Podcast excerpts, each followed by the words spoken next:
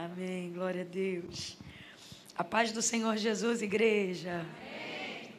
É uma honra e uma alegria poder retornar a essa casa.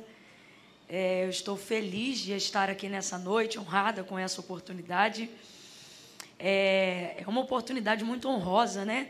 Falei, meu Deus, olha isso, a igreja está inaugurando um novo ciclo e vivendo a gratidão por um ciclo que já passou. E fiquei tão feliz quando eu vi os números aqui é, de maneira expressiva, né? Ordinários, porque eu sou péssima com números romanos. E eu estava ali dizendo, meu Deus, quantos anos, quantos anos. O V é tanto, o 2 é quantos anos, meu Deus. Aí vi aqui, eu falei, Jesus, que bênção tá aqui, quantos anos.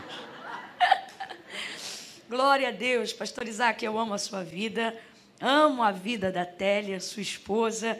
Eu peço a Deus sobre mim todas as vezes que eu vejo a Télia lá acompanhando pelo Facebook, pelo Instagram, eu digo, Deus, eu não sei que tipo de óleo tu derramou na pele da Télia. Mas traga sobre mim a mesma virtude, Senhor. Eu tenho pedido isso a Deus, Télia. Deus te abençoe. É bom estar aqui. Abra comigo a sua Bíblia, igreja, no segundo livro dos reis de Israel, capítulo de número 4. Glória a Deus. Eu quero pedir perdão de antemão por qualquer falha, inclusive se essa falha acontecer na voz, mas é que essas duas últimas semanas foram foram as duas últimas semanas assim mais mais difíceis, né? Desde que nós tomamos aí algumas atividades aí depois desse período de flexibilização. E uma das coisas que mais prejudicam é, o uso da voz é a falta de, eu ia dizer falta de sono, mas na verdade sono não falta.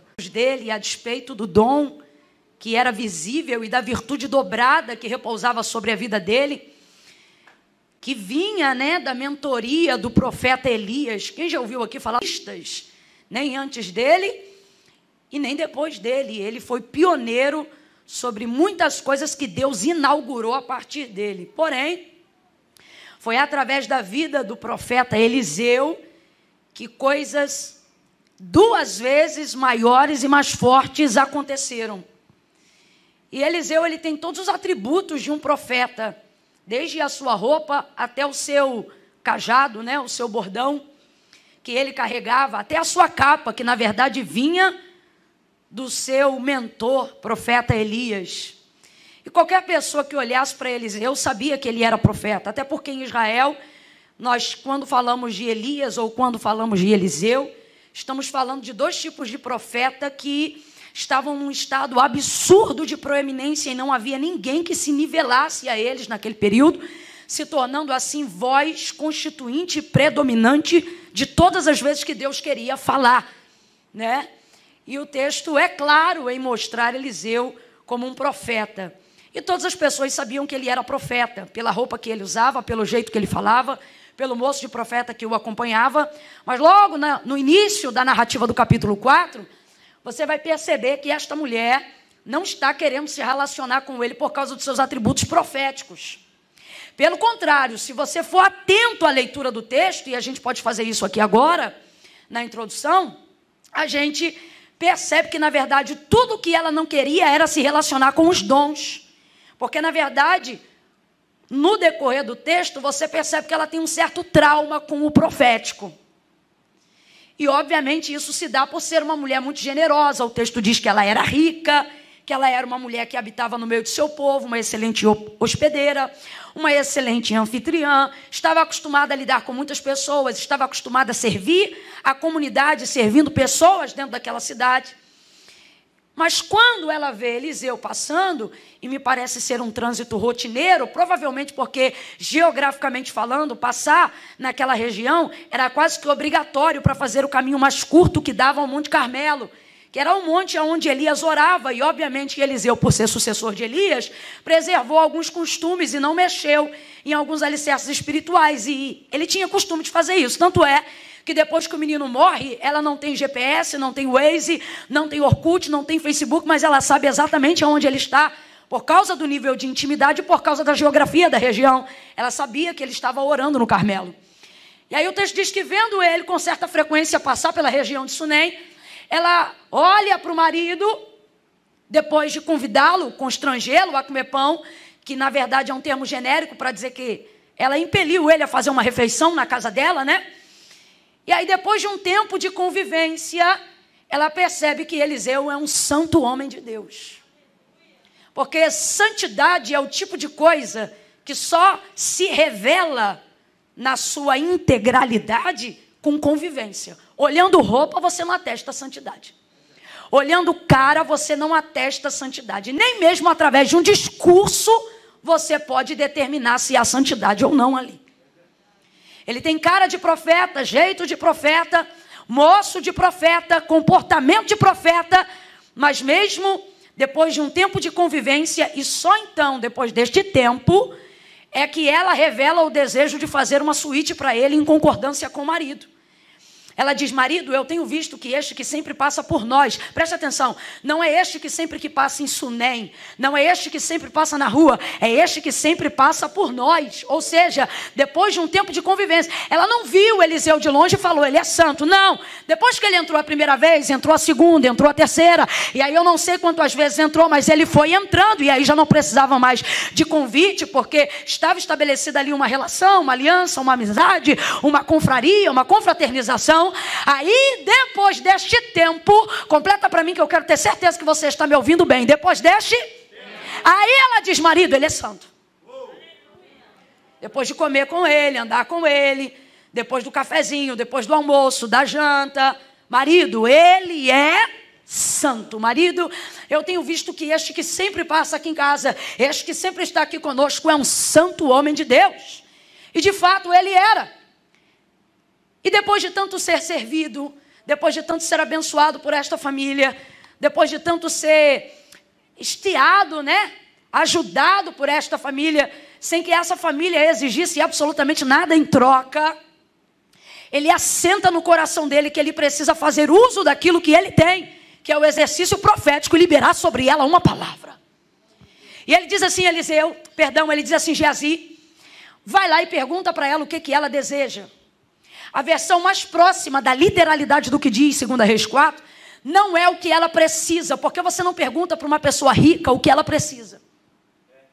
Você pergunta o que ela deseja, e o texto é claro, ela era rica. E o dinheiro pode suprir necessidades, mas nem todo dinheiro pode suprir determinados desejos. Mas ele tem uma palavra que pode suprir o que está na alma, no corpo, no espírito, na mente, nas emoções. Ele é portador de algo que o dinheiro não pode comprar. Ele é portador de algo que ele sabe que pode executar. E é este algo de muito precioso valor que ele está disposto a disponibilizar para ser usado como ela quiser. Ele está fazendo o que de vez em quando a gente vê Jesus operando em alguns cultos, não em todos. Ele está fazendo o que a gente vê na Bíblia Sagrada, no Novo Testamento. Ele está vendo o que vez ou outra eu cantava nos corinhos do círculo de oração, quando eu me lembro que as irmãzinhas puxavam o hino e diziam assim: Jesus está aqui, pede o que queres. A gente podia pedir o que quisesse. Porque aquele que mais do que ser supridor de necessidades é também realizador de sonhos, cumpridor de promessas, feitor de desejos, criador de pontes, Deus que estabelece conexões. Então ele diz: Geazi, vai lá. E vê se ela não quer que eu fale com um rei ou com um príncipe, com alguém. Veja lá o que ela deseja. E aí Geazi vai lá, olha meu Senhor quer saber se você tem algum desejo, se você quer que resolva alguma demanda, se você quer que faça algo por você. E a resposta dela é: olha, diga para ele que eu estou bem. Diga para ele que eu não preciso de nada. Diga para ele que eu sou uma mulher do meu povo. Diga para ele que eu estou acostumada a servir. Ali nas entrelinhas ela já está dizendo assim: diga para ele que não precisa pagar o que eu faço por ele. Diga para ele que não precisa se preocupar com aquilo que eu estou oferecendo para vocês. Diga para ele que está tudo bem comigo e que vai continuar tudo bem entre a gente. Mas Eliseu não se sente em paz com aquilo. Por que não? Porque toda gratidão que é real, ela é expressada em obras, senão não é verdadeira. Você não consegue, quando a sua gratidão ela é verdadeira, quando a sua gratidão ela é real, ela não consegue ficar disponível só nas palavras, ela se manifesta em obras. Por isso a Bíblia diz que tanto no livro da vida e Malaquias falou sobre isso, sobre o livro das obras, não é o livro das intenções, é o livro das obras, porque lá só entra o que você faz. Lá só entra o que. Lá não, lá não aparece nada escrito do tipo, ah, se eu tivesse. Ah, se eu pudesse. Ah, como eu gostaria. Não, não é o livro das intenções. Não é o livro que afere os corações. É o livro das. Complete para mim com vontade, por favor. Ali só entra o que você. Não entra o que você tem vontade de fazer. Ali só entra o que você. Só o que você faz. Por isso, na analogia ali de Tiago, quando fala sobre fé e sobre obras, ele não fala sobre demonstrar a fé. Ele fala sobre observar as obras. E vendo as obras, vai então saber qual é o tamanho da? Porque a fé sem obras é? A mesma coisa é a gratidão. Tem gente que fala de amor, tem gente que ama. Eliseu não fala de amor. Eliseu ama. Eliseu não fala de gratidão. Eliseu expressa gratidão. E uma das maneiras de você aferir a fidelidade do caráter de alguém é quando esta pessoa consegue romper as palavras que prega. É quando ela consegue transpor o sermão que ministra. É quando ela, de boca aberta, é cantora, mas de boca fechada é puro louvor. É quando a sua vida, na macherebaácia manifesta a realidade das suas palavras, e então as palavras se tornam apenas uma sombra da realidade. Eliseu não se conforma, porque quem é grato não se conforma em ficar quieto. Quem é grato não se conforma em não fazer nada. Quem é grato manifesta a gratidão através das obras. O discurso da graça de quem não precisa fazer nada costuma vir de filhinhos mimados e ingratos que não compreendem o peso do sangue, a eficácia da manifestação da graça de Deus, e ao invés de dizerem, vou fazer algo porque sou grato, se acomodam na falácia da gratidão falsa, dizendo, não preciso fazer nada, porque já estou salvo, não preciso fazer nada, porque já estou debaixo da graça. Então você ainda não entendeu a graça, porque a graça de fato não me impele a fazer nada, sou eu que me sinto impelida por aquilo que ela já fez pela minha vida. E em razão disso eu sirvo, em razão disso eu adoro, em razão disso eu dou glória a Deus, em razão disso eu dou aleluia, em razão disso eu ajudo na cantina, em razão disso eu prego, em razão disso eu dizimo, em razão disso eu oferto, em razão disso eu ajudo os meus irmãos, em razão disso eu faço algo, não que justifique porque mesmo que eu dedicasse todo o meu tempo para fazer uma obra que expressasse essa gratidão, no final do dia a palavra de Deus diz que eu deveria me considerar uma serva inútil. Então eu não faço porque eu tenho que fazer. Eu faço porque essa é a única forma de conseguir aliviar e desfrutar dessa graça sem viver o peso do pecado. Tem gente vivendo o peso do pecado não porque continua pecando, mas porque a única maneira de você ser preenchido pela graça de Deus que já te perdoou é executando isso através de obras que expressam a gratidão. Tem gente que está entupido, não porque não peca mais. Não, não por isso. Mas porque não consegue colocar para fora a gratidão que diz ter dentro. E a única maneira de manifestar isso é com obras, é com realidade. Aí ele não se conforma. Ele diz: chama ela aqui. Porque ela também revela um, um pequeno problema. Segundo a psicologia, a gente observa uma pequena falha psicossomática na vida dela. Que é qual? Quando você não se realiza pessoalmente na área que você deseja, você passa a se realizar realizando outras pessoas. Então tem gente que abençoa muita gente e ajuda muita gente, não que não seja bom, mas é porque esse caminho também se torna uma fuga, já que eu não consigo fazer por mim aquilo que eu gostaria que fosse feito. Então eu fico feliz, me sinto útil e me sinto realizada quando eu consigo realizar as as pessoas. Só que fazer tudo o que eu posso fazer pelas pessoas vai me dar muita alegria, sensação de saciedade e sensação de utilidade. Só não tem o poder de preencher aquilo que só Deus pode fazer por mim. Então você vai fazer, você vai ajudar, você vai tentar, mas aquela lacuna vai continuar vazia. Então, na verdade, ela tem algo que deseja, só que ela não quer mais tocar nesse assunto. Porque tem assuntos que trazem em nós o que eu chamo de esperança irritante. E o que é esperança irritante? É continuar querendo uma coisa que eu sei que não posso ter, mas a minha consciência, ao saber que não pode ter, não tira de mim o desejo de continuar querendo. Isso é muito difícil. É com isso que você lida quase todos os dias. Por exemplo, você vê em ti potencial para alcançar determinadas coisas, mas porque não depende de você e nem mesmo da sua capacidade, você tenta abrir mão de algumas coisas que você considera, por exemplo, serem maiores do que você. E a vontade era abandonar esse sonho. Às vezes o cansaço é tão grande que você queria deixar esse ministério. Às vezes você queria sentir-se como alguém que nem tem chamada, um trabalhador de um mundo secular, para não ter que lidar com a quantidade de frustrações que você tem que listar, das coisas que você deseja, dos lugares que você queria chegar, da pessoa que você queria ser, mas que você vê que não depende de você e você não vai conseguir. Talvez dependa do tempo de Deus, da vontade de Deus, da vontade de alguém ou Deus usar alguém, seja lá qual for o motivo motivo que for. E aí, no meio desse processo, para não continuar se estressando, para não continuar se cansando, você diz: vou largar isso de mão. E eis a esperança irritante. Por quê? Você decide, vou largar, mas a esperança não larga. Hoje você diz: não quero mais saber. Mas daqui a pouco você vê, tua mente já estava guiando. Você se frustrou na autoescola três vezes. Você diz: quer saber? Não dirige mais. Eu vou largar isso para lá. Só que daqui a pouco você dá um cochilo no sofá e se vê fazendo assim no volante. Aí você diz: tá bom, vou tentar de novo. Para ter paz.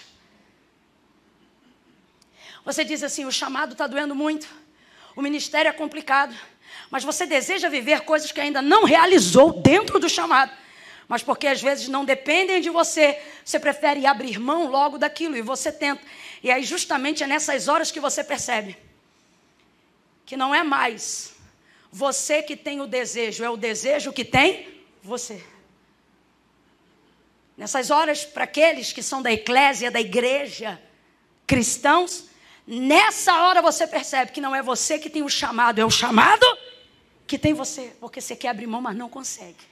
Você quer chutar o pau e desarmar a tenda do tabernáculo, mas não consegue. Ela obviamente tinha um desejo, qual? Ter um filho. Só que eu não quero mais tocar nesse assunto. Porque a esperança que se adia, o que disse Salomão, faz doer o. Só que todas as vezes que Deus quer trazer maturidade de fé, te coloca num caminho chamado frustração. Nunca você vai conhecer um homem que é de fé. Uma mulher que é de fé, que não tenha conhecido o caminho da frustração. Não vai conhecer. Se é de fé, já foi frustrado. Se é de fé, já ficou frustrado. Porque a frustração é nela que nasce essa esperança que eu chamo de irritante, que cria em você a expectativa do não abandono depois da tentativa de abandonar. Você está entendendo, não está? Tá, mais do que isso, você está sentindo, você está falando, está contando a minha vida. É isso aí e se eu te disser que nessa noite Deus me trouxe aqui para te dizer: parece que está tudo errado, mas você está no caminho certo, você está no caminho certo. Eu estou te conduzindo neste caminho. Estou te conduzindo nesse caminho, vou te provar no mínimo duas coisas. Primeira, que eu não vou fazer só o que você precisa. Segunda, vou também fazer o que você deseja. Eu sei que pensamentos tenho de vós, diz o Senhor, pensamentos de paz e não de mal. E Ele não diz para vos dar o fim que vocês precisam, Ele diz para vos dar o fim que vocês desejam, aquilo que a sua alma espera, porque infinitamente mais. Oh, pastor Isaac, Deus está falando comigo, mais, mais, mais. Você entende a força desta palavra? Deus está dizendo: alguém é mais. Eu vou fazer mais do que você imagina, mais do que você deseja, mais do que você espera, infinitamente mais do que pedimos ou pensamos. São as coisas que o Senhor tem preparado.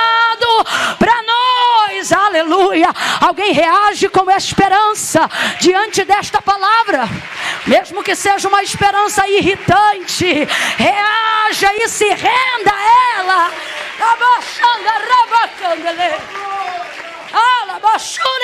Xarachai. A frustração faz você não querer tocar mais naquele assunto. A frustração faz você não querer mais fazer aquele curso. A frustração faz você dizer: tenho 40 anos, não dá o diploma. Aí você quer abandonar a faculdade. Daqui a pouco Deus cria um jeito. Porque ele sabe que você só vai ser 100% realizado segurando esse canudo na mão. Porque por fim a briga já não é para exercer, é só para dizer: me formei. É desejo. É desejo. E é uma incoerência falar que Deus só trabalha para quem precisa. Ah, Deus não faz o que você quer, Deus só faz o que você precisa. Isso não é verdade. Se fosse verdade, para que tantos sapatos naquele guarda-roupa? Se fosse verdade, para que tantas peças íntimas? Você torce as coisas na toalha para ter que usar no outro dia e dorme nu porque não tem o que vestir? Isso é a maior hipocrisia do mundo. Se você está feliz porque Deus supre o que você precisa, amém, que seja mediante a sua fé. Mas não venha tolir o desejo das pessoas que têm uma fé que lhes faz crer. Porque é verdade, já foi reproduzido hoje à noite aqui esse versículo. Meu Deus, segundo as suas riquezas, suprirá todas as nossas. Só que a gente lê o texto e interpreta assim: Deus vai suprir minhas necessidades, mas não é o que está escrito. Ou não é só o que está escrito.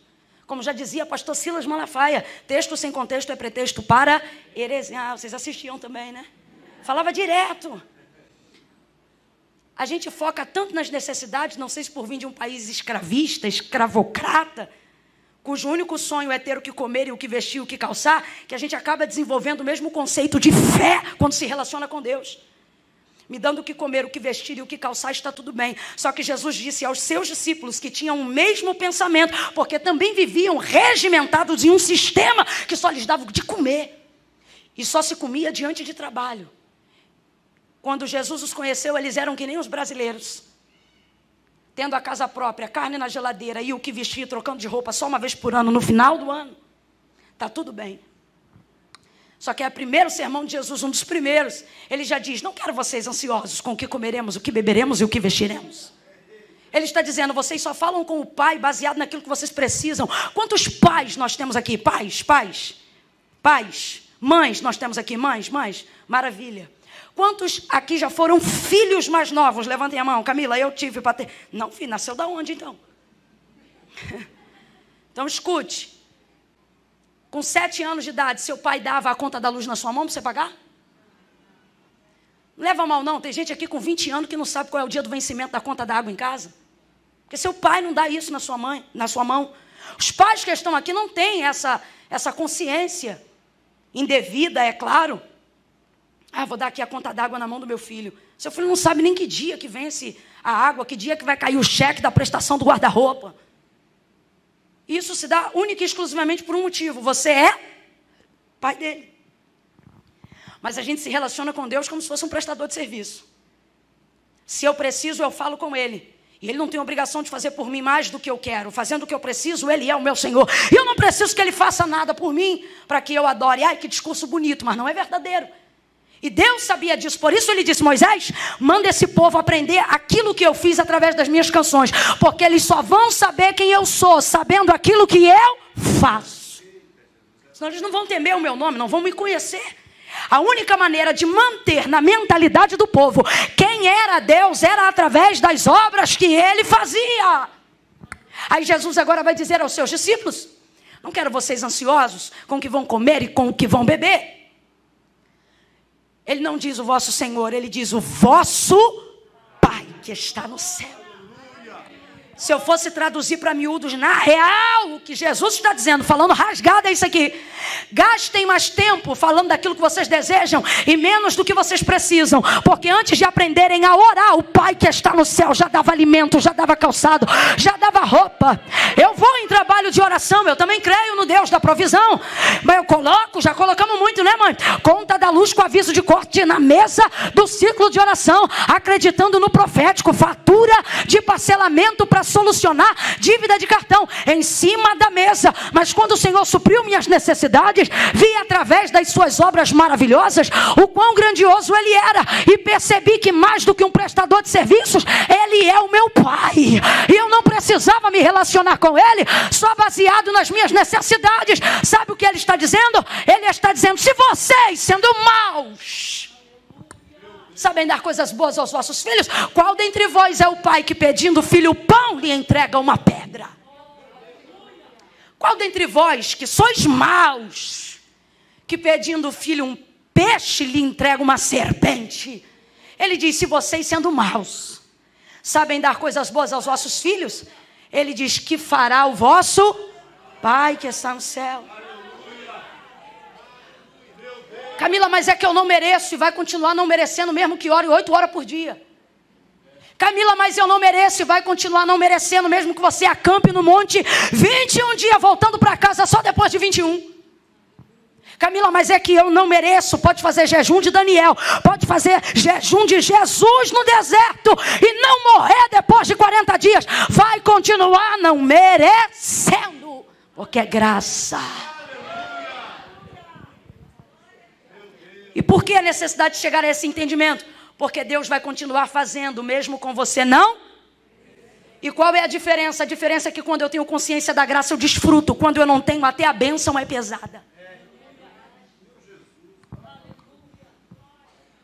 Você mora num lugar bom, mas não tem paz para usufruir. Você tem um carro bom, mas não tem paz para andar. Ou você pensa que vai ser roubado o tempo todo, ou você tem medo da língua de quem viu você trocar de carro. Não tem paz para usufruir da benção. Porque você tenta justificar a graça de Deus o tempo todo. E por que isso acontece? Porque a geração que precedeu a nossa nos ensinou a ser servos, mas essa que está diante de nós, que também não é a nossa, sabem ser filhos como ninguém. E ambas, Camila, como estão? precisando de equilíbrio. A que passou não podemos mudar, mas ela nos deu todo o alicerce para que chegássemos aqui hoje. Então, a ela, nossa gratidão total. E que toda língua se dobre quando falar daqueles que vieram antes de nós. Agora, acerca dessa outra, eles chegaram ontem, mas já ensinam algumas coisas para a gente. Como o que, por exemplo, Camila? O problema deles é que eles não sabem servir. Mas eles sabem ser filho e dão show de filho. Se a gente não vigiar, eles entregam até umas heresias, de tão filho que eles são. Só que não ensinaram para eles mordomia cristã. E aquilo que ora é liberdade, em pouco tempo vira libertinagem. Camille, quem somos nós, a geração que me ouve, seja agora pela internet ou aqui? Sabe por que, que às vezes a gente se sente fora do nosso tempo? Você não é os seus pais, mas também não é a geração Tim que chegou agora. E eu estou falando isso literalmente olhando para as pessoas que estão aqui, porque dá para ter uma média da idade de quem me ouve agora. Sabe quem é você? Você é a geração justamente do meio. E você acha que isso não significa nada? Deus está dizendo a alguém hoje aqui. Eu não te chamei para ser neutro. A geração do meio é a geração que traz o equilíbrio do encontro dessas gerações. E chegou a hora da gente entender. Chegou a hora da gente entender que quando os anjos falam com Deus, chamam ele de Senhor. Que quando o sol e a lua prestam para Deus reverência, chamam ele de Criador. E mesmo sendo Senhor de todas as coisas, e mesmo sendo Criador de tudo que existe e há, quando os discípulos perguntaram para Jesus como devemos orar, ele disse: entre no quarto, feche a porta e ele não disse, chamem Senhor. Ele não disse, diga santo. Já parou para pensar que os anjos não pecam, mas dada a santidade e a proximidade de Deus, eles só se referem a Ele como santo, santo, santo. Santo é o Senhor dos exércitos e toda a terra está cheia da sua glória. Já parou para pensar que se o sol tivesse poder de verbo, ele deveria dizer: Oh Deus, Criador dos céus e da terra. Era assim que ele deveria se referir. Agora nós, de carne e osso, passivos e sujeitos a paixões, a delitos, a fraquezas e a pecados. Jesus disse: quando vocês forem entrar, não foi Paulo, não foi Pedro, não foi Tiago, não foi Timóteo, não foi João, foi o filho. Ele disse: entrem no quarto. E como é a oração? A primeira palavra que ele ensina a gente a orar é qual? Pai nosso que está no céu.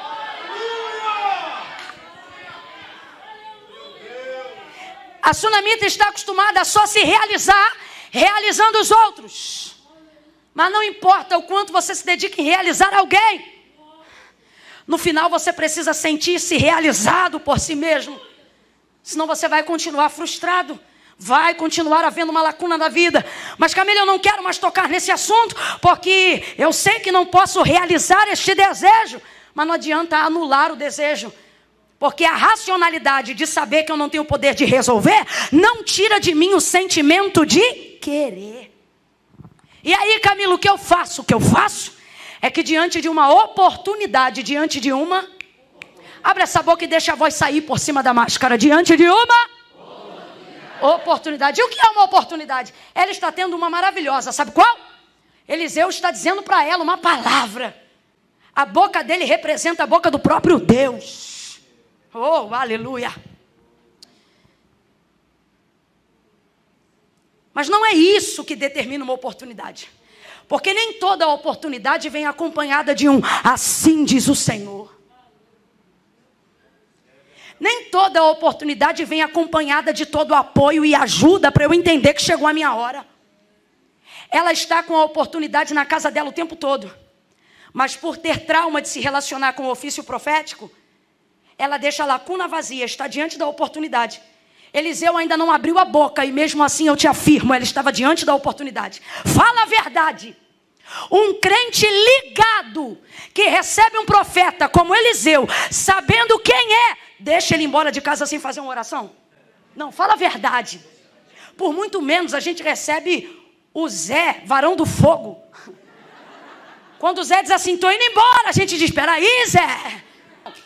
Bora, gente, sim ou não? Sim. Como é que ela está diante do profeta? Sabe que ele é profeta, mas não entende a oportunidade. Porque o trauma faz você achar que toda oportunidade é uma cilada. O trauma faz você suspeitar do cenário da promessa, mesmo quando ela está se cumprindo diante dos seus olhos. Maria Madalena está vendo Jesus, mas não reconhece que é Ele.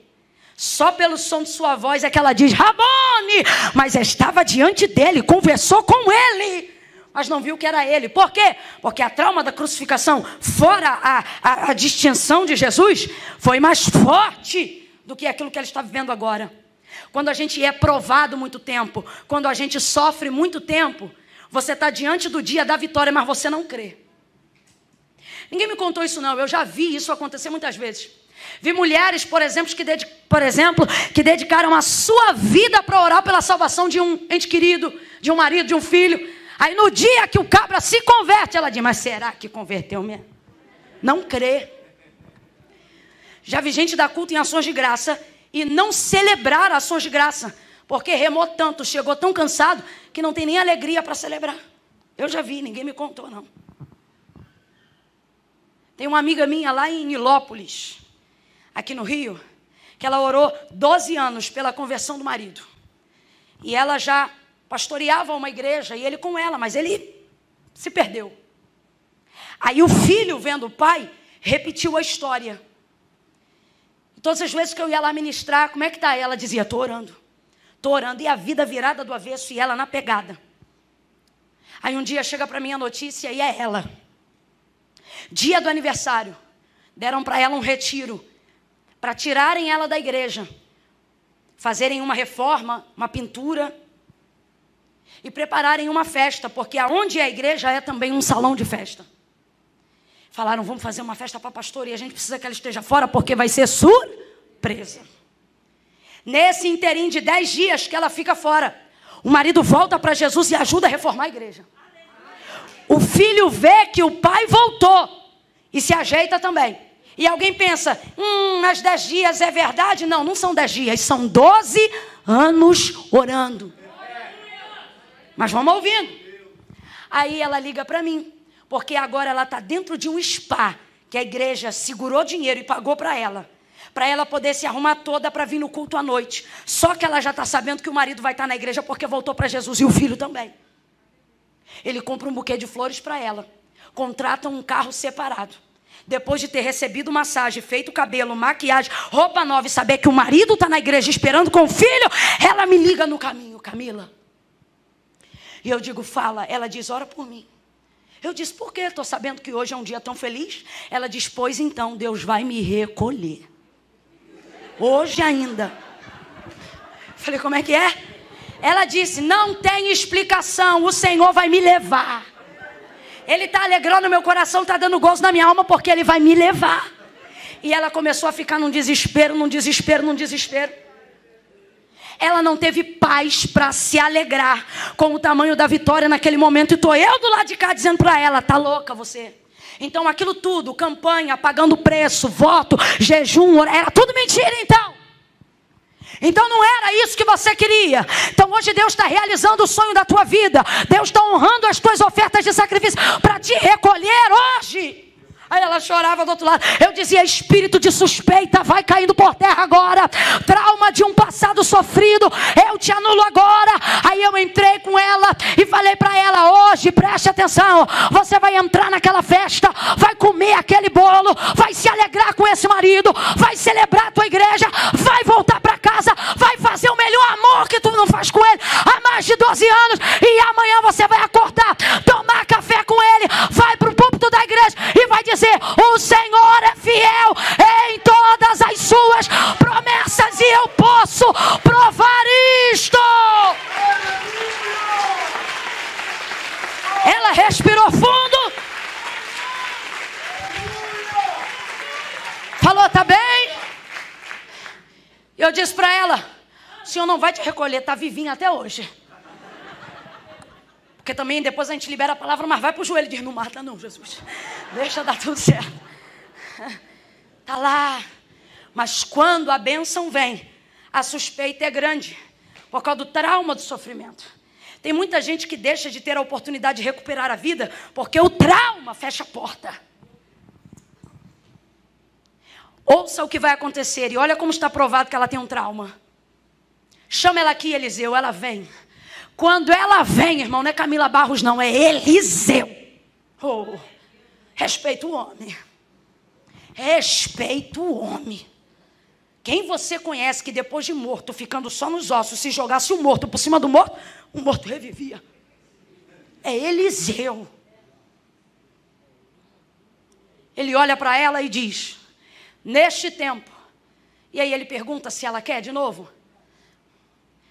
Porque dependendo do seu padrão de entrega e de fidelidade, quando Deus vê que você não tem maturidade para receber, Ele libera sem pedir sua permissão.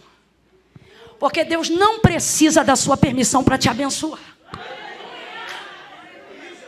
Aí ele diz: neste tempo, cabo de um ano é o que ele está querendo dizer. Se fosse início do ano, é como a gente faz no profético, dizendo: ainda este ano, tu conceberás e darás a luz a um filho qualquer mulher que sabe qual é a cultura de uma mulher naqueles dias, diria: Glória a Deus! Faria o que essas três irmãs aí fizeram, aleluia! Graças a Deus, amém! Mas não, tem um não com ponto de exclamação. Ela diz: Não, meu senhor, homem de Deus, não mintas a tua serva. Não, meu senhor, homem de Deus não mintas. Olha que confusão. Ele é homem de Deus ou não é? E ela sabe que ele é homem de Deus, não é? Não foi ela que disse que ele era santo? Então vamos lá, ele é homem de Deus ou não é homem de Deus? E aí eu te pergunto: pode um homem de Deus ser também um mentiroso? Ou é homem de Deus, ou é mentiroso. Agora, pode um mentiroso dizer que é homem de Deus? Pode ou não pode? E quem recebe muita gente em casa, recebe muita gente que diz: Assim diz o Senhor, mesmo quando Deus não falou. Pode ser falso profeta ou pode ser esquizofrênico. Não, é uma doença, é uma realidade. Tem níveis. Tem gente que é falso, sabe que Deus não falou e quer manipular. Esses dias eu quase peguei minha mochila e saí de um culto. Minha mãe estava comigo. Porque estava na cara. Eu dizia: Esse é falso. E eu só orava. Orava e falava: Senhor, ser comigo aqui agora. E vi minha mãe do meu lado e disse: Coloca agora um espírito intimidador nesse homem. Para ele parar. Que eu não vou pregar debaixo de nuvem de engano. Vai parando ele, Jesus. Camila, você fez oração contrária? Não, fiz a favor do culto. Ele que estava no contrário. Aí ele foi ficando sem graça. Foi baixando a cabeça. A voz foi minguando. ficou envergonhado porque falou que Deus falou um negócio que não foi, Deus desmentiu ele no culto. É aí quando você vê que a oração dá resultado, né? Você intensifica, é isso mesmo, Jesus, vai para cima. Aí ele pegou, parou e entregou o microfone. Esse era falso. Estava querendo manipular o povo, queria dinheiro. Agora, tem também aquelas irmãzinhas e irmãozinhos. Que eles dizem, olha, irmão, eu vi assim, eu vi assado. Nem eles discernem, às vezes, que, olha, eu não discerni, não. Mas olha, eu vi um negócio assim, eu vi. Não que todo mundo que vê tenha que ter o discernimento, mas às vezes quem recebe tem o discernimento. Agora, quem viu não tem, aí entrega e pergunta: você tem? Ele diz também não. É. Uma vez pegou um, um, um vaso, né? Apontou o dedo para o pastor Eduardo e ficou só no mistério, falando só em línguas. E nem todo mundo interpreta a língua. Porque a motivação de quem fala em língua não é edificar o outro. A Bíblia diz que quem fala em línguas assim mesmo. Só que o rapaz falava em língua e botava o dedo assim na cara do Eduardo. Eu acho que ele não gostou do Eduardo, queria dizer tudo, mas teve que espiritualizar para não apanhar. Aí ele botava o dedo na cara dele, Antônio, e tá, tá, tá, tá, tá, em língua, em língua, em língua, em língua, em língua. Aí quando terminou tudo, pastor Eduardo não é sensível que nem eu, no sentido de eu não falo amém, para não concordar, mas eu saio de fininho. Ele não. Ele foi querer envergonhar o Eduardo assim, próximo da tribuna, e pá, pá, pá, pá, falando, falando, falando. Não falou nada, só falou em mistério o tempo todo. No final falou assim: Você entendeu, né? O Eduardo disse assim: Não. Na frente de todo mundo. Não. Aí ele fez assim, como quem diz assim: Alguém da igreja entendeu? Aí todo mundo fez assim. Aí ele pegou e sentou. Eu não acredito que esse é um falso profeta, porque ele está tão exposto quanto quer expor. Eu acredito que é um nível de que a pessoa acredita que está sendo usado para algo. E com esses a gente tem misericórdia, mas eles também fazem um grande estrago. Então eu não sei, porque quem recebe em casa recebe muita gente. Quem é generoso tem muitas frustrações. Pergunte para o avarento se ele tem decepções. Quem deve o avarento? Quem deve o avarento?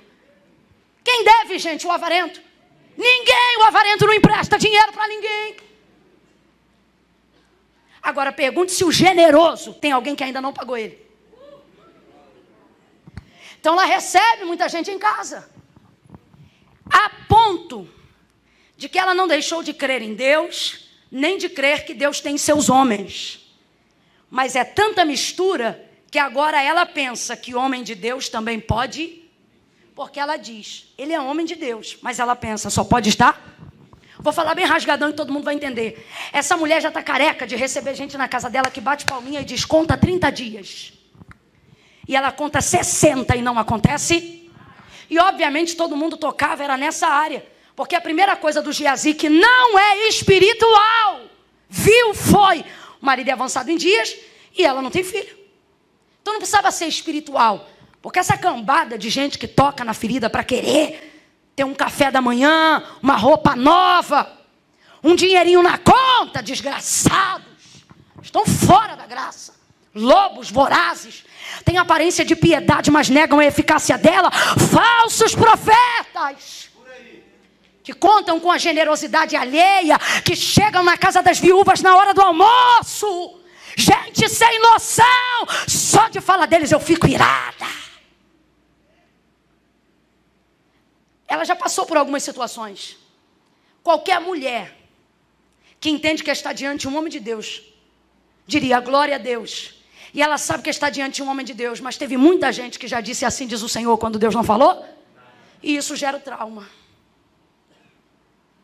Todo mundo aqui que crê no espírito da profecia, ou na efusão do espírito, ou o que chamamos a grosso modo de pentecostal, se crê mesmo, já passou por um tempo onde tu não queria ouvir nem de longe a marcha de um vaso. É a época que você ouve tanta coisa desconexa que quando você vê uma marcha na igreja, quando a gente é novinho, a gente diz: tomara que seja para mim. Tomara que você vai, tomara que venha aqui. Mas depois da maturidade, você ouve a marcha, você já fica, não vem não. Não vem não, que eu não estou afim de bobeira hoje. Não vem não, que hoje eu estou quente. Verdade ou mentira? Eu acho que tem gente aqui nessa fase. Mas Deus ainda fala ainda faz, ainda usa os seus. Olhe para quem está ao seu lado, diga Deus. Está fraco, diga Deus.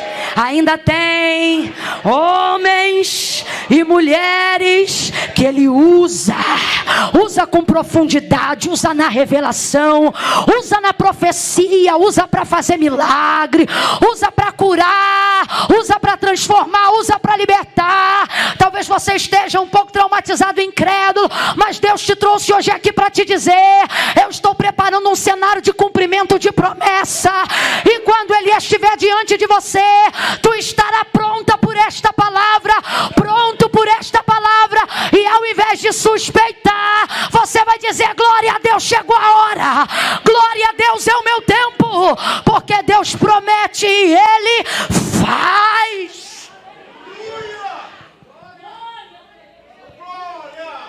Ele não conta com a fé dela para fazer cumprir essa promessa. Isso dá mensagem para um outro dia. Mas ele não conta com a fé dela. Até porque nem toda fé aparece no verbo, na expressão do amém. Mas se o desejo ainda está, há ali uma expectativa, por mais que não seja expressada. Rebai. Não, vou falar bem rasgadão, que eu não gosto de você parecendo que entendeu. Eu gosto que você entenda que eu estou falando da tua vida, na tua cara. É assim que eu gosto. Moças que esperam para casar, mas ainda não casaram. Se já passou dos 30, normalmente você pergunta para uma delas: e aí? Está esperando varão? Ela diz: não mais. Agora eu estou em Deus. Se Deus quiser dar, Ele deu. Se não quiser também, eu estou bem, não preciso de homem para nada. Normalmente é assim. Aí Deus usa alguém, mas já está ali. A, a, coração cansado, trauma, da espera. Aí Deus usa um profeta daqui a um pouquinho de tempo. Se tiver raiva, ainda tem expectativa.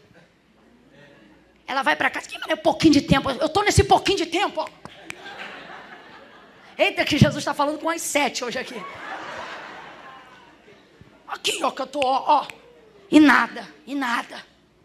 Ela já realmente não não tem mais o coração naquilo. Mas ainda tem desejo, só que ela não fala, porque ela não quer tocar no assunto que ela não pode resolver. Quem está entendendo, diga amém. amém. Isso é maturidade. O cérebro faz isso, não para você ser incrédulo, mas para você se proteger. Não está mais com o coração para fora do peito. Aí você pensa, estou incrédula? Não, está prontinha, por isso que Deus vem e faz. Mas Camila, será que não tem fé? Não, não há expressão verbal, mas ainda há desejo. Porque mesmo quando eu decido não querer, isso não é o suficiente para que eu deixe de. Pergunte para uma noiva que precisou romper o noivado. Se ela rompe o noivado hoje e amanhã não está mais pensando no cara. Está pensando ou não está? Tá, porque uma decisão não anula o sentimento. Escute isso. Ela não diz amém, mas no coração, irmão, ninguém me engana. Ela está ali. Tomara. Pega esse exemplo da solteira que está esperando o Senhor. Camila, por que solteira? Porque, porque tocou logo nesse assunto. As feridas já estão vindo para fora. Mas que, poxa, logo isso. Eu já estava com isso quase resolvido.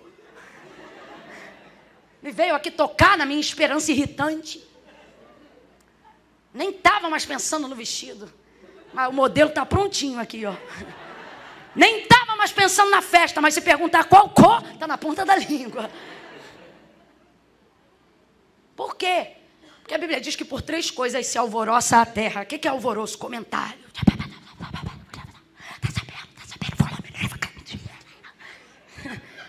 Três coisas se alvoroça a terra. A escrava, quando fica herdeira da senhora, é aquela senhora rica que ou tem filho ou não tem, mas não quer deixar para ninguém e deixa para a serva. Olha o que o texto diz. A desprezada quando casa.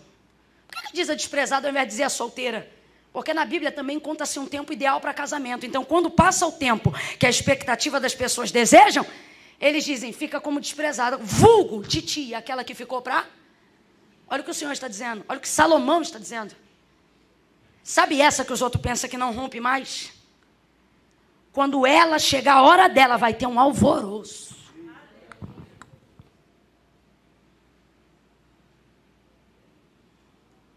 A gente teme os alvoroços. Essa que a gente diz, ou que ela diz que não quer mais, daqui a pouco aparece um barrigudo cheirosinho. Agora ela está madura. Pode vir um fitness. Mas ela diz: nem quero que seja tão bonito. Não quero risco. Aí ele chega, dá um presentinho, manda mensagem, diz que está orando. Ela não responde, mas visualiza. Hum. Daqui a pouco ele não manda, aí ela entra. Uai, não mandou hoje não. Tempo vai passando, ela dizia que não queria casar. Daqui a pouco ela bota no mural da igreja. Dia 20 de setembro. Tal hora, nananã, noivado. Igreja toda convidada. Aí chega alguém parecido comigo e diz: Ué, mas tu não disse que não queria mais? Pois é, isso é na hora da expectativa frustrada. Mas quando é Deus que começa a alimentar, quando é Deus que diz eu vou fazer, olhe para cá. Ele não precisa que você faça nada. Todas as vezes que Deus chama alguém para dizer eu vou fazer, Ele está deixando claro logo quando diz. Ele diz: quem vai fazer sou? Por que, que você se frustra? Porque você pensa que pode fazer alguma coisa para fazer acontecer o que Deus falou. Aí você fica cansado. Por isso que Deus é claro quando Ele chama alguém, entrega uma promessa e Ele diz: Eu vou fazer. O que, que Ele está dizendo? Não é você que vai fazer, quem vai fazer sou mas por que, que tem ansiedade, gastrite nervosa, queda capilar? Porque você acha que tem que fazer alguma coisa para estar tá na posição de quem vai fazer o que Deus falou. Mas a responsabilidade de quem promete nunca é de quem recebe. É de quem promete. Então você não vê expressão de fé verbal aqui, mas tem compromisso de Eliseu. Ele diz, e ele nesses dias é boca de Deus na terra. Tu conceberás. Não pergunta se ela quer, não pergunta se ela aceita, determina, tu conceberás. E ela não diz glória, ela diz não, porque está confusa e suspeita do cenário. Mas no tempo certo, determinado, cabo de um ano, um menino nasce. Diga glória a Deus. Diga aleluia. Olhe para alguém e diga: se Deus fala, Deus cumpre. Foi Deus que falou, vai cumprir. Vai acontecer. Só que quando o menino tem aproximadamente 12 anos de idade, que é a ideia que a gente imagina que ele tenha, porque conseguiu sair de casa para sair com o pai, e mais novo não saía, porque dá trabalho. 12 anos é a idade da cultura judaizante que libera os meninos para saírem. Então a gente julga que quando ele tinha aproximadamente essa idade, saiu um dia. Sei lá o que, que deu no crânio do menino. E o garoto que era cumprimento de promessa. Complete aí para mim, por favor. O menino que era cumprimento de?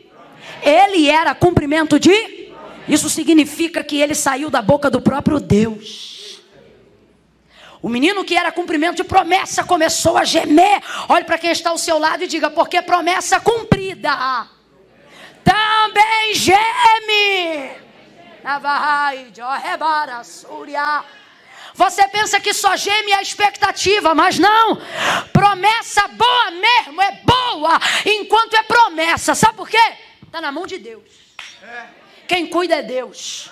Quem garante é Deus. Quem vela para cumprir é Deus. Quem protege é Deus. Quem sustenta é Deus. Quem assegura é Deus. Quem regimenta é Deus. Sabe quando é que dá rolo? Quando cumpre. Porque sai da mão de Deus e vai para a mão de quem ele prometeu. Então não vem com essa, meu irmão, de que ah, meu filho é de Deus. Aí depois o menino nasce, fica todo translocado da vida, e você diz: Deus, esse menino não é meu, esse menino é teu. Vou verbalizar o que Deus diria: Meu, não, filho, ele é teu. Eu dei para você. Quem cuida é você, quem tem que educar é você. A responsabilidade é sua, porque ele é promessa com. E você é ansioso para Deus cumprir logo. Melhor do que ficar ansioso para cumprir logo é aproveitar o tempo da espera para estar pronto para quando for se cumprir. O menino é de Deus. Só para a gente entender a grosso modo. O menino é de? Foi prometido por? Dentro da configuração, para você entender. Só que um dia o menino começou a gemer. Porque coisas que Deus me deu também gemem. Porque estão sobre a minha administração. Camila, está difícil dirigir a igreja lá onde eu sou pastor. Será que foi Deus que me deu? eu não tenho dúvida nenhuma, porque não é porque Deus deu que significa que não pode gemer, que não pode doer. Camila, quando eu namorava, Deus usava vasos e dizia que esse casamento era de Deus. Mas agora que eu casei, eu estou numa luta terrível. Será que porque eu estou na luta não era de Deus? Isso não quer dizer que não era de Deus. Só significa que aquilo que Deus fez e agora está comigo pode vir a gemer também, porque no mundo tereis aflições. E você está nesse mundo. E no mundo que nós estamos, gente de Deus também tem problema. Gente de Deus também fica enfermo. Gente de Deus também morre. Luto também passa na casa de crente. Ou você acha que o Covid só matou ímpio? Hã? Da de Camanarau, a séria. Só que quando geme, a nossa vontade aqui não foi a dele, por isso nós vamos aprender com ela hoje aqui. A nossa vontade é pegar e dizer: ih, deu ruim. Mas olha o marido, ele não sabe o que fazer mas entrega na mão de quem ele imagina que saiba. Leva o menino para a sua. Problema não adianta rodar. Tem que ter alguém que pega ele e diga assim: me deixa aqui. E tem gente aqui dizendo: Camila, não é brincadeira não. Parece que toda bomba estoura lá em casa e todo problema para na minha mão. Deus está dizendo: ora. E você está murmurando? Deveria agradecer. Eu te fiz um solucionador de problemas. Eu coloco na tua mão porque eu coloquei em você capacidade para resolver. Camila, batata assa para tudo que é lá. Daqui a pouco eu estou cuidando de filho que não é nem meu. Derrama, xarabaia. Camila, eu estou aconselhando gente que eu conheci outro dia. Camila está entrando gente aqui na igreja que o pepino estourou no outro ministério, mas o cabra vem para cá todo ferido, todo arrebentado, e no final sou eu que tenho que cuidar. E alguém diz: Eita luta, e Deus está dizendo: É isso aí, porque eu estou forjando você para ser um solucionador de problemas. A mãe não passa o moleque, ela se responsabiliza, sabe por quê? A maneira como ele está não muda quem ele é. Está doendo e está gemendo. Ele grita, ai, mas ele ainda é filho dela. Você não pode permitir com que o estado das pessoas determine quem elas são para você. Porque estar é advérbio de tempo, e tudo que é advérbio de tempo é temporário, é temporal, significa que é passageiro. Mas aquilo que as pessoas são, isto é permanente. Mateus capítulo 15, verso 21, uma outra mãe e ela grita: Filho de Davi, tem misericórdia de mim. Filho de Davi, tem misericórdia de mim. Que é minha filha está. Ou seja, a filha é minha, a filha é minha, minha filha. Mas olha como ela, olha o que ela está dizendo. O fato de estar como ela está não muda para mim quem ela amava. Então ela não foi buscar pelo demônio. Ela foi buscar pela. Porque não interessa quantos demônios na vassoura estão alojados nessa menina. Olha o que ela está dizendo. Pode ter todo tipo de demônio. Pode ter Moloque, pode ter Azera, pode ter Baal, pode ter todos os ídolos e demônios que haviam entre os cananeus. Mas ela vai buscar o senhorio de Cristo dizendo: ela não é de Azera, ela não é de Baal, ela não é de Moloque, ela é minha, me dá a minha filha. Traz de volta a minha filha, por quê? Porque como ela está, não muda para mim quem ela é a gente que dá ao diabo poder permanente quando tudo que ele tem é poder temporário. A maneira como ela estava não mudava. Para a mãe dela quem ela era. E ela é crente, nem crente essa mulher era. Estava conhecendo Jesus agora. Mas olha a, a, o discernimento. Receba unção de discernimento. Receba discernimento do Espírito. Eu ministro sobre a tua vida discernimento para discernir. Discernir que como está não significa que vai ficar para sempre assim. Olhe para alguém que está ao seu lado e diga assim: não sei como está. Diga, diga, pregue aí, diga, não sei como está. Mas seja lá como estiver é passageiro, é passageiro, é passageiro, é passageiro. No final sai o gemido e fica o filho. No final sai a dor e fica o casamento. No final sai o trauma e permanece o ministério. Aquilo que é não será dominado pela forma como está. Por quê? Porque o Estado não tem o poder de determinar sobre o ser. E por que não tem? Porque tudo que é Estado está sujeito ao tempo. Vamos lá, tudo que é Estado está sujeito ao? Primavera dura o ano inteiro? Porque está sujeito ao? Outono dura o ano inteiro? Não, porque está sujeito ao? Até a Antártida, irmão, que tem neve para tudo que é lugar. Não é inverno lá todo ano. Porque está sujeito ao? Sino. Está ali um ladrão. Ela vai lá uma vez por semana, porque ela diz: está ali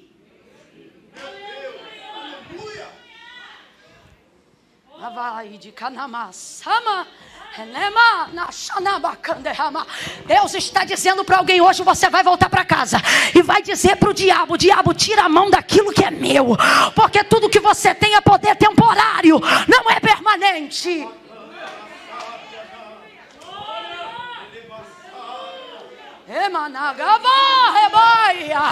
Feche os teus olhos aí agora, levante uma das suas mãos para o céu. Deus está falando comigo que está te dando unção, autoridade para determinar sobre aquilo que é seu. Essa casa é tua, esse marido é teu, essa vida foi Deus que te deu. Os seus filhos não são do tráfico, não são da prostituição, eles são seus e como eles estão, não tem o poder de determinar quem eles são, é temporário.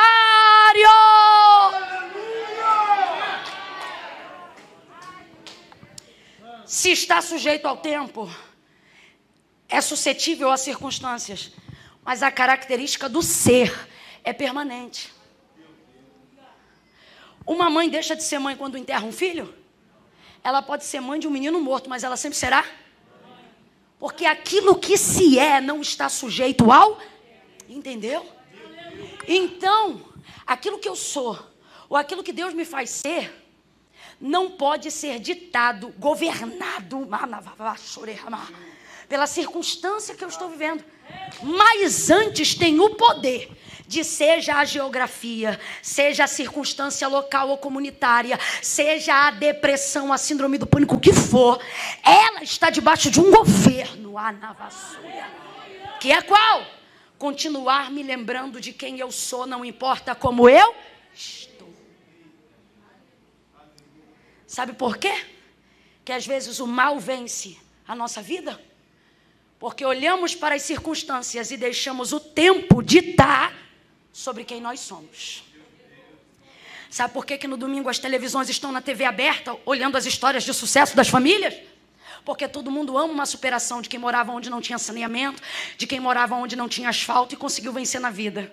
E por que, que as pessoas amam isso? Porque a gente ama ver gente que não se adequou ao Estado porque sempre soube quem? Vence o saneamento ou a falta dele. Vence a pobreza. Vence a humilhação. Você acha que mora aqui na redondeza vindo da família que você veio por quê? Por causa da circunstância? Não. Às vezes você tinha um pai e uma mãe que olhava para você e dizia: Você não é todo mundo. Lembre de quem você é. Eu vim, eu vim, a nossa família veio de pobreza. A gente não tinha dinheiro para comprar as coisas, se comprava fiado com o nome. Minha avó e minha mãe pagavam no final do mês com o salário. Ia tudo para o caderninho. Aí minha avó reunia a gente assim e dizia assim: O que vocês falarem, vocês cumprem. Esses dias a gente estava lembrando, né, mãe? Eu posso ter 100 anos, eu nunca vou esquecer a voz da minha avó dizendo assim: Porque pobre não tem nada, tudo que o pobre tem é o nome, honra o seu nome. E aí o que minha avó estava mostrando para a gente? Que a gente não tinha dinheiro, mas eu chegava na venda da dona Teresa, né, mãe? E dizia: "Minha avó". E ela sabia que era minha avó. Me mandou vir aqui pegar uma dúzia de pães. Que a família era grande. Eu tinha dinheiro? Mas ela dizia: "Ah, é Denira". Botava os 12 pão, pães na sacola e dava. Minha avó só ia pagar no final do mês e a gente não ficava sem pão. Tinha dinheiro? Mas ela sabia quem minha avó? Alguém está entendendo o que Deus está falando aqui? Você tem que trazer à memória quem você é. Eu não planejei pregar nada disso. Está aqui meu sermãozinho, coitadinho. Tá sem, sem graça, coitado. Não dei conta de olhar para ele uma vez. Falei, eita, que esse sermão é bom. Eita, que eu vou pregar esse sermão. Eita, que vai virar tudo. E o Senhor falou: Eita, eita, eita, que vai ser do meu jeito. Eita, que eu vou resgatar a identidade do meu povo. Eita, que eu vou ressuscitar uma esperança que estava adormecida. Os meninos do louvor, corre para cá e me ajuda. Vamos fazer um som de esperança. E quando alguém perguntar como foi a noite de hoje, você vai dizer: aquela esperança irritante, que eu queria desistir, que eu queria abrir mão. E aí o que houve? Ela me visitou de novo. E eu estou mais crente do que nunca.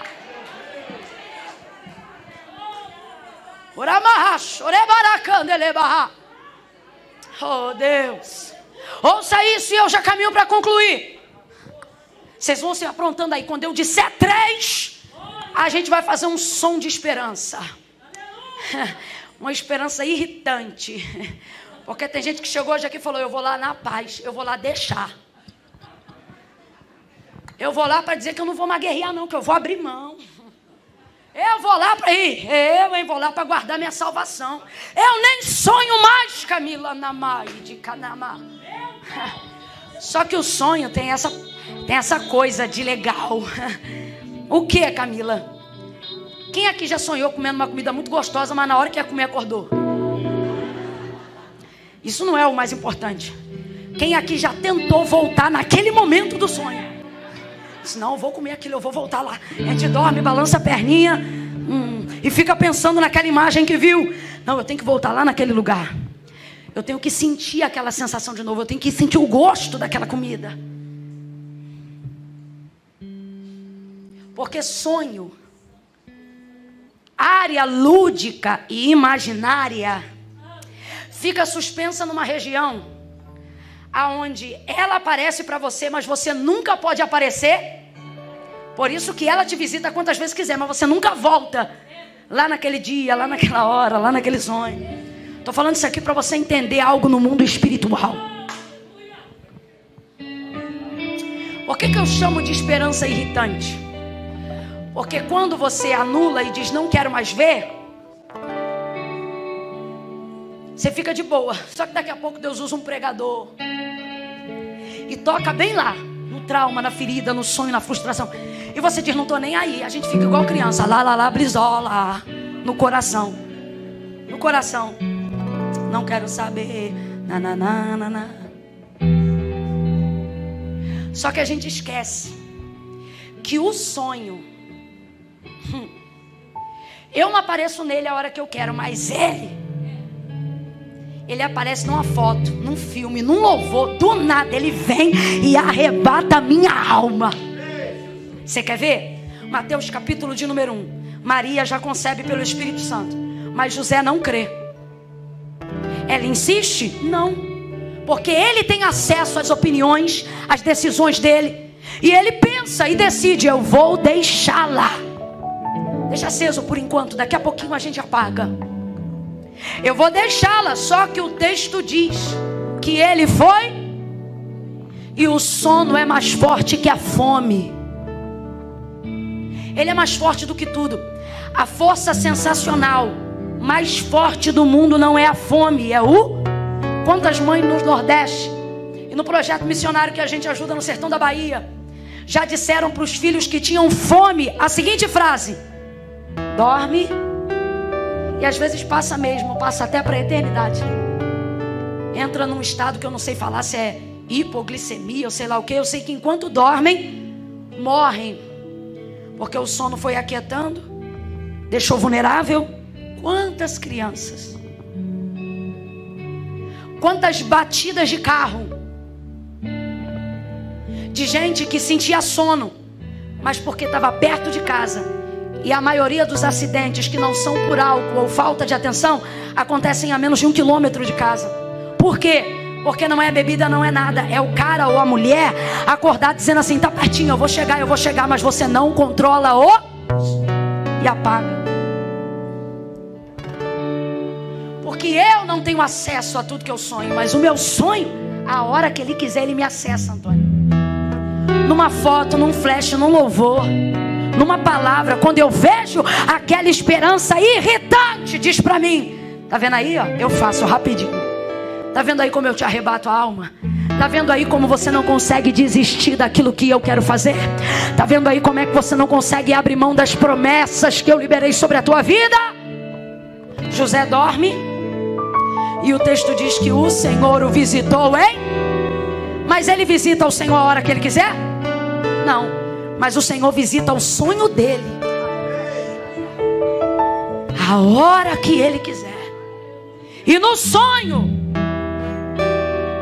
Coisas que não eram possíveis se tornam possíveis, como falar com Deus face a face.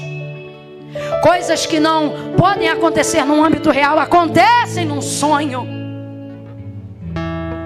E o que é o sonho? A lembrança de algo que aconteceu ou a esperança guardada no cognitivo daquilo que eu desejo que aconteça. E Deus está dizendo para alguém que entrou hoje aqui adormecido, sem esperanças, dizendo: Você não acessa o que você quer a hora que você quiser. Mas hoje eu vim a este culto, diz o Senhor, para te falar. Eu acesso o que você acha que morreu a hora que eu quiser. Eu acesso aquilo que ainda é desejo na sua alma, mas não é verbo na sua boca. Eu acesso aquilo que você ainda tem escondido no coração, mesmo que você não formule isso através de uma oração. Deus trouxe pessoas hoje aqui para ouvir esta palavra e Ele está dizendo: Eu acesso as suas emoções a hora que eu quiser. O teu coração vai se inclinar para onde eu quiser, porque a despeito dos seus traumas, a despeito das suas dores, a despeito das suas perdas, você ainda espera no meu nome, você ainda confia em mim, mesmo quando não confia mais em ti.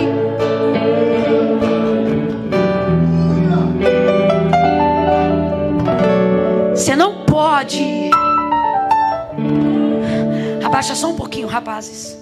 Você não pode achar que morreu achar que só porque está gemendo, deixou de ser de Deus. Olhe para alguém e diga: Isto é um estado. E se é estado, vai passar. Ela tinha tanta certeza. Nem Eliseu tinha a obrigação de ressuscitar o menino. Porque ele disse que o menino ia viver. Ele disse que o menino jamais ia morrer? Não, porque para morrer basta estar e aí não interessa a idade. Ele disse que o menino ia nascer. Nasceu ou não nasceu? Viveu ou não viveu? Mas depois o menino. E ela vai estabelecer uma fé fria. Agora segure o som, porque eu quero que fique bem frio. Está sentindo alguma coisa aí? Porque é justamente o que eu quero que você sinta agora. Eu quero que você sinta nada. Ai, Camila, eu estou sentindo um arrepio aqui na espinha. Pois eu vou esperar o arrepio passar. Porque eu quero que você entenda que fé não é sobre o que eu sinto. Fé é sobre o que eu sei. Aonde está uma fé verdadeira? Num culto de duas horas, não se coloca a fé em duas horas de culto. Porque depois o culto acaba, então sua fé só dura duas horas. Aonde está a fé? Nos instrumentos que me ajudam, eles me ajudam, mas eles não têm o poder de produzirem, porque a fé não vem por aquilo que eu sinto, a fé vem por aquilo que eu sei.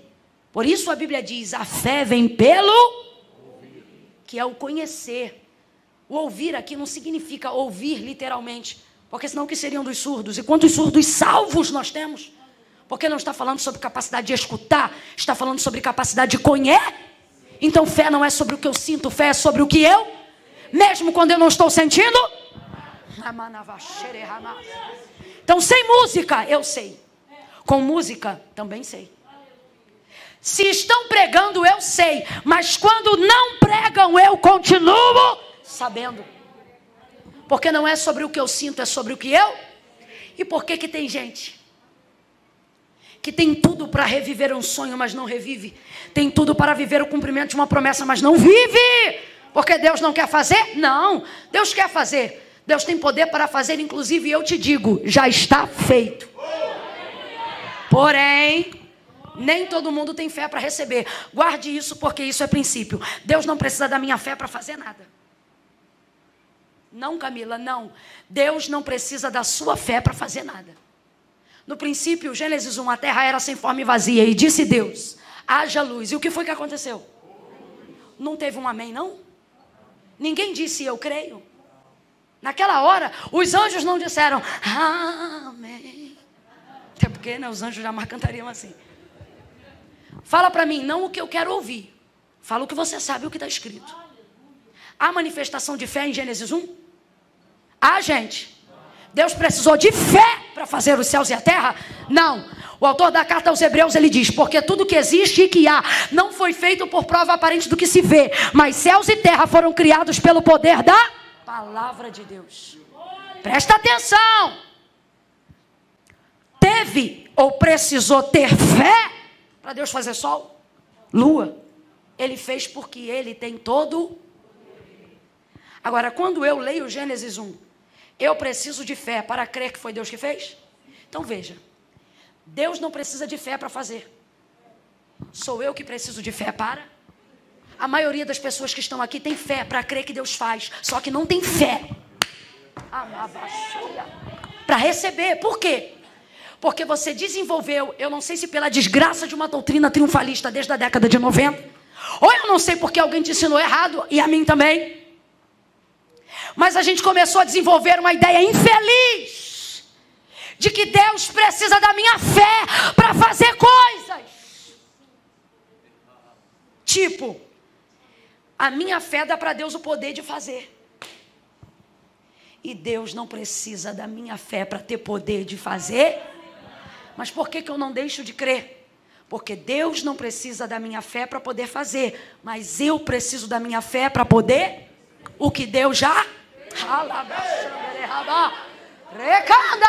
Conserta a sua ideia. Ai, Camila, já está tarde. Está tarde. Eu estou te dando uma chave da palavra de Deus que pode mudar a tua vida e não apenas a tua hora.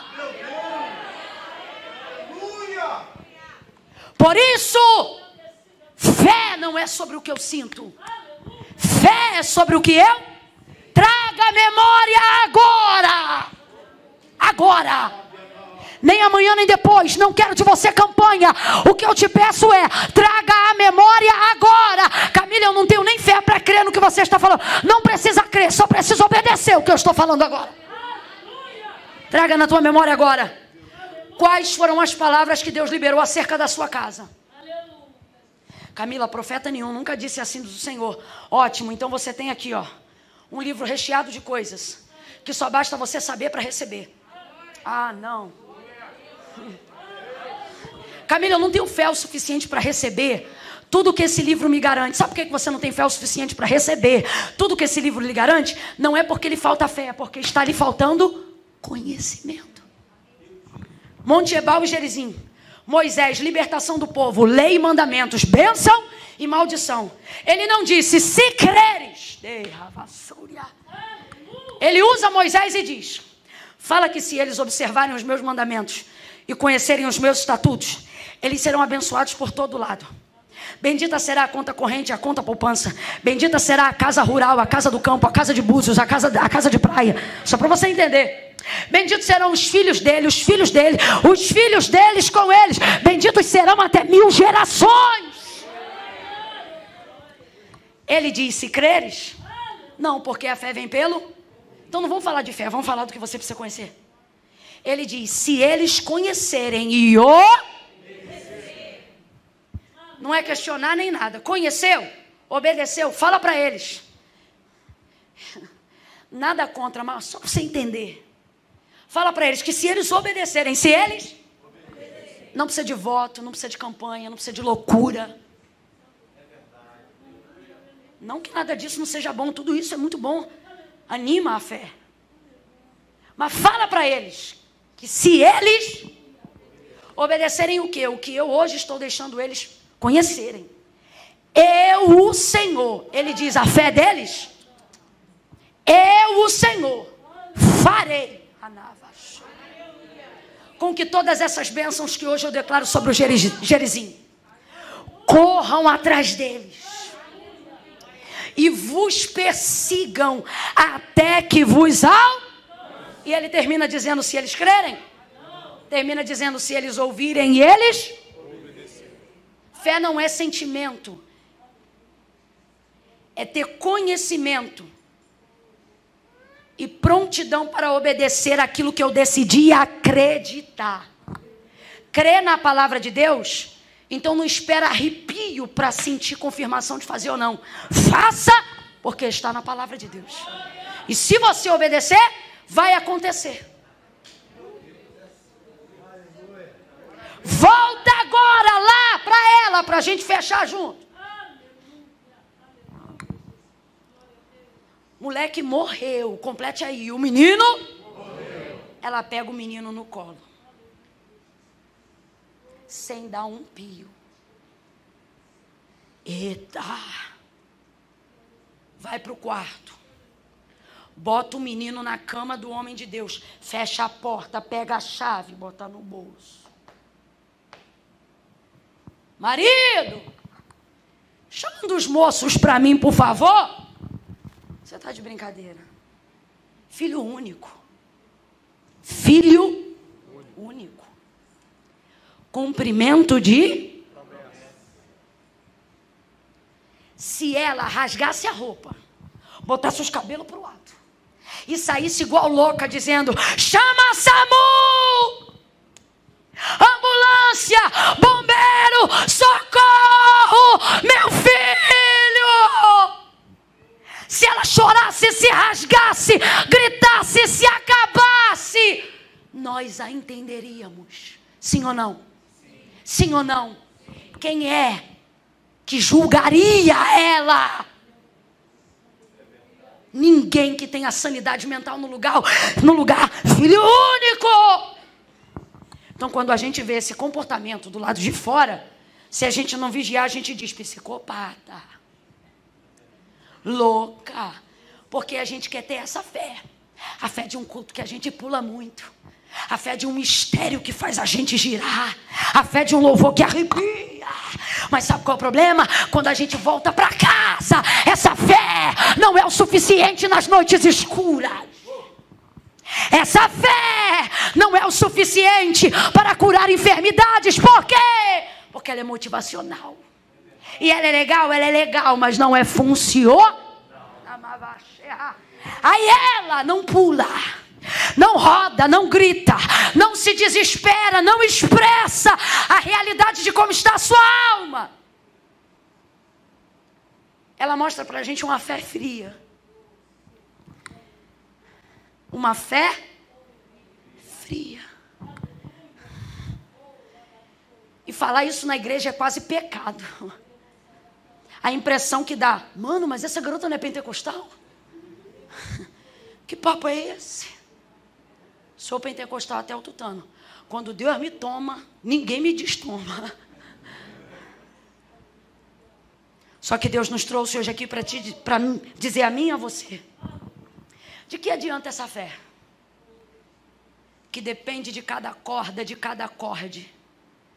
Que depende de cada ambiente que você está. Que só funciona se ativada. Não me irrita, não. Tem que ser ativada. Olha aqui o que vai ativar a sua fé. Olha aqui o que vai ativar a sua fé. Davi disse: Escondi a tua palavra no meu.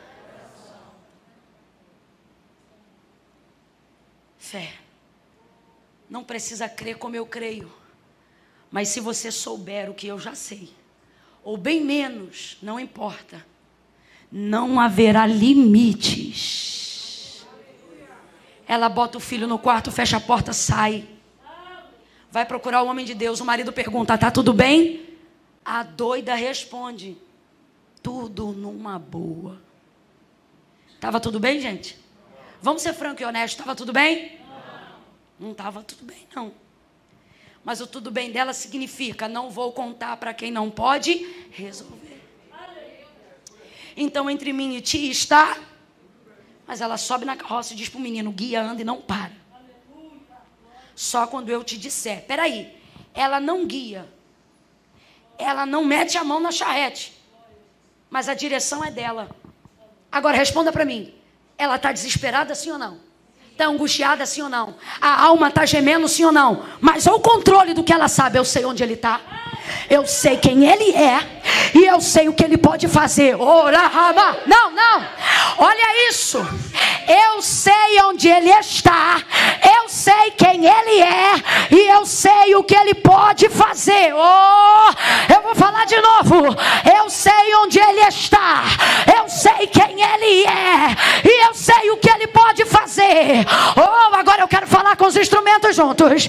Oh, aleluia. Levante a sua mão e diga: Eu sei onde ele está. Está fraco? Eu sei onde ele está.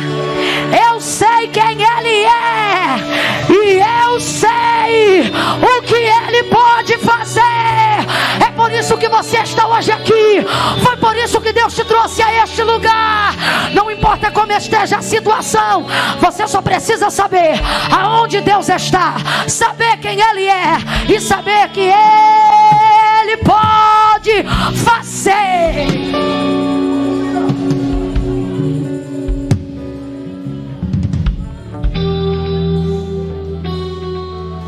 Só posso botar fé naquilo que eu sei. Traga na mente agora o que Deus disse sobre a sua família. Traga na mente agora. Não olha para mim não, olha para Jesus. Traga na sua mente agora o que ele disse sobre a sua casa. Quais são as palavras de Deus em direção ao seu casamento? O que Deus falou sobre os seus filhos? Traga na sua mente agora quais foram as palavras que Deus liberou sobre o seu ministério. E aí não importa se você está na TPM, se você está na andropausa, se você tem cabelos brancos, se você se sente novo demais, ou se você se acha velho demais, como você se sente, não vai mudar a autoridade e a governabilidade daquilo que Ele pode fazer. Ele não vai trabalhar de acordo com o que você sente, ele vai trabalhar de acordo com o que você sabe. Então ore a palavra, pregue a palavra, cante a palavra, invoque a palavra, celebre a palavra, exalte a palavra, adore a palavra, reaja diante da palavra. Fica de pé, fica de pé quem tem palavra, quem acredita na palavra.